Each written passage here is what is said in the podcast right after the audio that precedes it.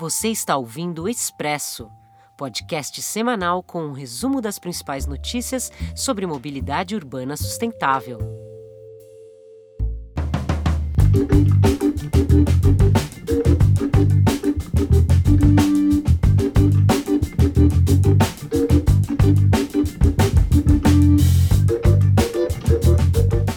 Olá, pessoal. Estamos aqui novamente para a edição 32 do Expresso, podcast do Mobilize Brasil. Aqui, Marcos de Souza, editor do Mobilize, e ao meu lado, em nosso estúdio caseiro, nossa redatora, a jornalista Regina Rocha. E nesta semana começamos abordando o desafio de manter a gratuidade no transporte público às pessoas com mais de 60 anos. Conforme o Estatuto do Idoso, essa gratuidade é garantida a partir dos 65 anos, mas algumas legislações estaduais e municipais estenderam esse passe livre também às pessoas com idades entre 60 e 64 anos. É o caso da cidade de São Paulo, que estabeleceu esse direito pela Lei 15.912 em 2013. Ou melhor, era o caso, porque no finalzinho de 2020, o prefeito paulistano Bruno Covas e o governador João Dória suspenderam esse direito. A mudança pegou muita gente de surpresa e gerou questionamentos judiciais, além de alguns protestos que na verdade foram tímidos em razão da pandemia que impede as aglomerações, principalmente de idosos. No próximo dia 25 de março, a Câmara Municipal de São Paulo irá realizar uma audiência pública online para debater esse problema, porque o corte dificulta muito a circulação dessas pessoas mais velhas, que precisam ir a consultas médicas, visitar parentes ou mesmo trabalhar como forma de complementar suas aposentadorias.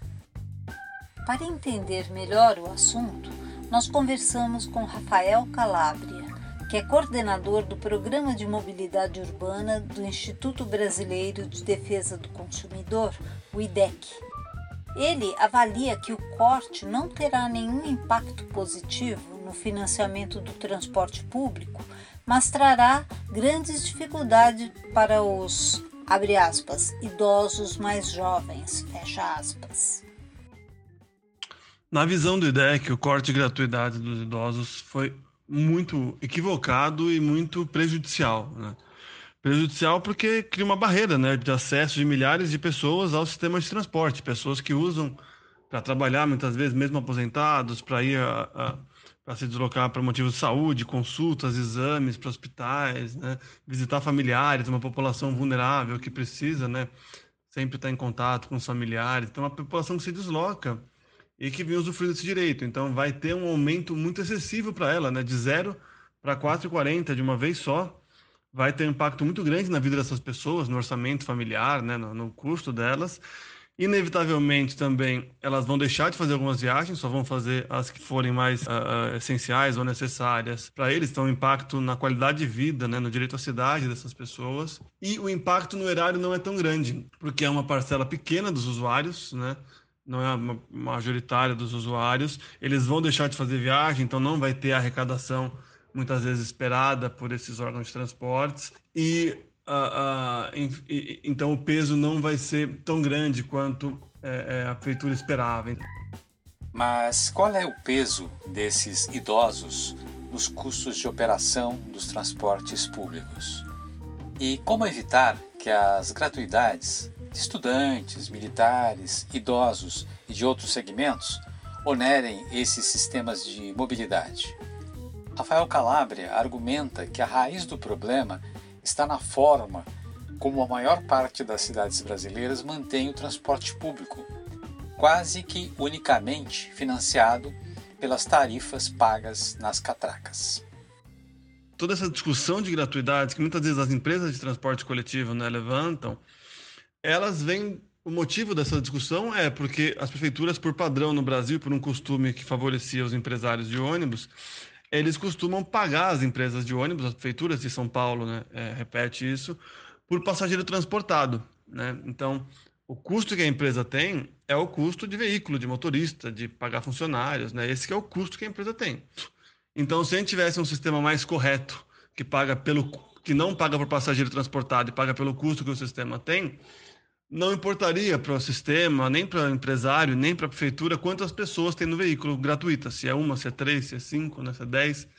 Então, é, é um erro que leva a isso, e um erro, inclusive, que o sistema de ônibus São Paulo já começou a corrigir. O novo contrato assinado em 2019 já paga por, por custo as empresas aqui de São Paulo, 32 empresas né, nas 32 áreas, e, e para ter essa mudança completa, faltam algumas ferramentas previstas no contrato, então a Prefeitura de São Paulo já poderia ter corrigido esse problema. O especialista do IDEC acredita que falta uma política nacional para a formação de fundos para o transporte público, com recursos que poderiam vir de impostos e taxas sobre o uso do carro particular nas cidades. Com uma nova política, que incluísse subsídios, os trens, ônibus e barcas ganhariam mais qualidade, atrairiam mais usuários e permitiriam a manutenção das gratuidades e, ao mesmo tempo, da saúde financeira das empresas que operam os transportes. O debate sobre os subsídios, que é, é muito mal feito né, muitas vezes aqui no Brasil, é, na verdade, um dos caminhos de corrigir o problema do sistema de transportes. Né? Como um transporte público universal e agora direito social, né, previsto na Constituição, o transporte coletivo tem que atender a todos na cidade, né, independente da pessoa mora, da renda, né, da capacidade de deslocamento, né, pessoas com deficiência, tem que atender a todos.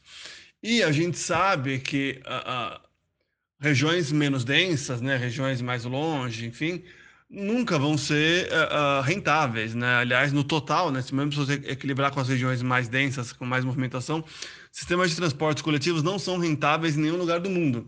Né? O que acontece no Brasil é que eles são muitas vezes piorados, né? São retirados linhas e horários, né? E com uma tarifa muito cara, então acaba que alguns sistemas se se pagam, né? Mas eles não são nem universais, nem de boa qualidade, né? E nem atendem ao que o direito social exigiria.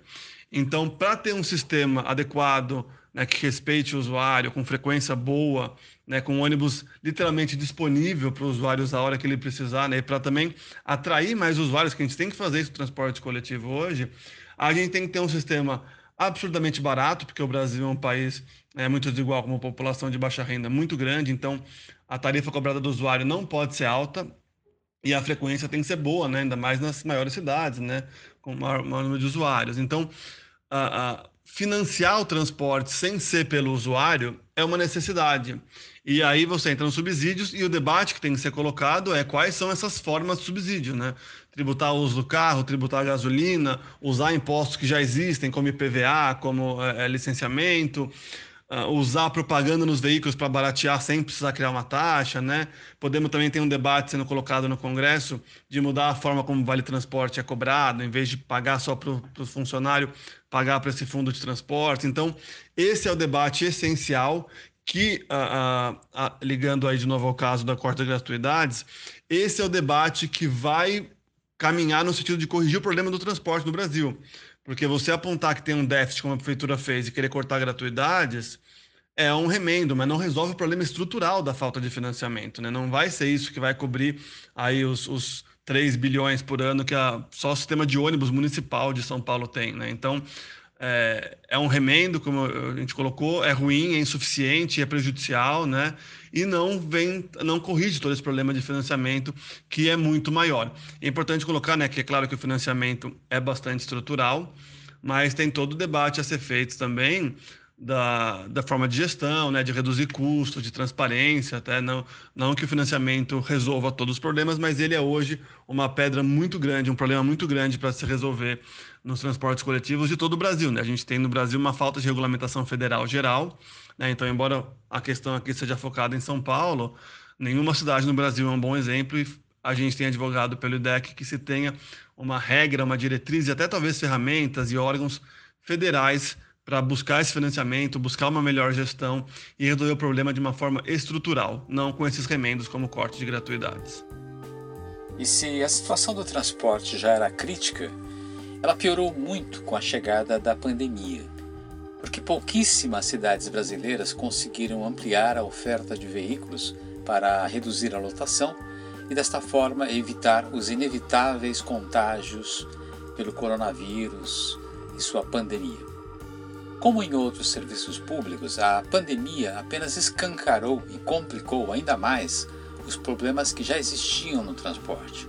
Por isso, o IDEC está procurando debater com os gestores públicos algumas soluções temporárias, mas apontando a urgência de uma política nacional que dê sustentação segura e de longo prazo ao transporte público, porque ele é fundamental para o funcionamento de qualquer cidade. Bom, com um cenário ruim, mal regulado, né, abandonado que a gente tem no transporte coletivo no Brasil, com regras fracas, contratos ruins, né, pouca participação em diretrizes federais e, e estaduais, a pandemia ela veio só ampliar os problemas. Então, ela foi um, ampliou muito, né, claro, com toda a gravidade, né, sanitária de saúde que ela gera, ela ampliou o problema. Muito também por causa do financiamento. Como eu mencionei, né, os sistemas de transportes pagam por passageiro transportado. Então, para o empresário, né, vale a pena ter menos frota com mais pessoas circulando, que assim ele economiza na frota e ganha mais dinheiro na pessoa circulando, né, estimulando a lotação. E é um sistema dependente do passageiro. Então, quando na pandemia os sistemas precisam funcionar sem aglomeração, sem muitas pessoas, o sistema se torna é, é, absolutamente insustentável. Né? E aí a gente está vendo pelo Brasil diversas cidades com empresas quebrando, greves, né, paralisações, é, soluções é, é, ruins como essa do corte da gratuidade de São Paulo, né? Então a pandemia ela está escancarando erros que a gente já tinha, né? Da falta de recurso extratarifário, como a única fonte de receita é o usuário, com menos usuário o sistema já perde receita, né? Além de tudo, ele tinha né, a lotação e o incentivo à falta de qualidade, né? Já, já vinha ruim, né? Com perda de passageiros por esses problemas também de qualidade e de custo né, do, do transporte. Então, a pandemia ela vem sendo né, a, a um, um, uma gota d'água assim, final para escancarar os problemas. Aí, uh, outros países, né, Estados Unidos, Alemanha, diversos outros países que têm um sistema já muito melhor que o Brasil, precisaram fazer um auxílio, porque, é claro, a perda de passageiros perde receita de qualquer forma, né? O Brasil, com um problema mais estrutural ainda, sem um fundo pré-estruturado como outros países têm, precisaria muito mais de um auxílio econômico federal de uma participação federal. Mas né, o governo federal vetou o auxílio que o Congresso aprovou, então a gente está num cenário que é literalmente cada um por si, e aí levando a isso que eu falei nas cidades, né? falências, greves, problemas e cortes, etc. Então, um cenário bem grave. O IDEC tem tentado atuar com o governo federal, o Ministério do Desenvolvimento Regional para tentar né, buscar alguma solução, nem que seja uma paliativa né, nos, nos, próximos dias, nas próximas semanas e meses, e tentar debater com algumas cidades que estão adotando soluções interessantes também. Por exemplo, uh, Salvador e Porto Alegre fizeram auxílios com o Tesouro Municipal. Né? Tem menos capacidade que o federal, mas na medida do possível fez algum auxílio com contrapartidas em gratuidades para os usuários. Então gerou também impacto positivo, né? Curitiba acabou fazendo um auxílio sem contrapartida. São Paulo aumentou o subsídio para garantir os empregos né, dos trabalhadores, para não piorar a crise também social que a gente tem vivendo. Né? Então, algumas soluções foram boas, outras nem tanto. Né? Então, por exemplo, mesmo São Paulo fez uma solução boa, mas depois fez essa ruim de cortar as gratuidades. Goiânia está ameaçando desfazer a rede metropolitana que ela tem, que é um baita avanço, né, considerado o cenário que a gente tem. Alguns lugares tiveram aumentos abusivos, como a Supervia no Rio de Janeiro, né, que cuida dos trens metropolitanos. Então, a gente está tentando também promover alguns debates positivos com esses bons exemplos, mas como o problema é muito estrutural, né, a raiz é muito, mai, muito maior do problema, é, é um cenário bem difícil. Então, a crise, ela infelizmente é esperada que vá ser grave e vai continuar ainda por algumas semanas ou alguns meses até. E, ao final da entrevista, como estamos aniversariando, afinal o Mobilize faz 10 anos em 2021, nós perguntamos ao nosso entrevistado como ele vê esse período e o que mudou na mobilidade urbana das cidades brasileiras. Sim, tivemos avanços, tropeços, retrocessos ele fez um breve resumo desses 10 anos. Olhando os últimos 10 anos no Brasil em termos de mobilidade urbana, a gente consegue perceber um pouco que talvez o debate tenha avançado bastante. Agora a gente começa a avançar com mais cidades adotando ideias inovadoras, como São Paulo com as faixas exclusivas, ciclofaixas, Fortaleza também replicou. também com um foco maior em segurança, Porto Alegre também, querendo ou não, alguns corredores de ônibus BRT por causa da Copa, embora a maior parte tenha atrasado, mas é uma melhoria da discussão. Né? Também tivemos a lei da mobilidade aprovada no Congresso em 2012, né, sancionada, e até a lei de transparência. Mas essa, esse avanço não está conseguindo se constituir ainda em. não está conseguindo se concretizar ainda né, em melhorias, em uma cidade melhor. Né? Então a gente ainda tem os resquícios rodoviaristas, mas está tendo um avanço do debate. Precisamos ter uma regulamentação melhor para que a gente possa, no futuro, ter mais e mais exemplos e, e um entendimento mais claro também dos gestores, para que a gente possa avançar mais no sentido de uma cidade e uma mobilidade mais humana e mais sustentável.